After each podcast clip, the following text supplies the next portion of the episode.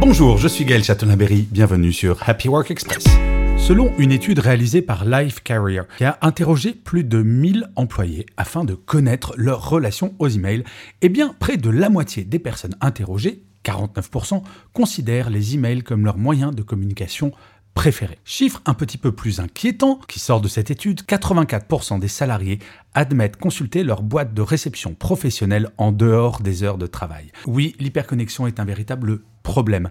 Telle une Formule 1 qui fait un arrêt au stand, votre cerveau a besoin de se mettre sur le mode pause de temps à autre. Ce n'est pas anodin de regarder ses emails juste avant d'aller se coucher ou de regarder ses emails dans la première demi-heure après son réveil. En faisant cela, en fait, vous commencez votre journée de travail dès que vous consultez cet email. Il est impératif de s'imposer des plages pour consulter ces emails. C'est comme cela que vous améliorerez votre bien-être au quotidien. Merci d'avoir écouté cet épisode. N'hésitez surtout pas à vous abonner. Vous serez tenu au courant du chiffre du jour de demain.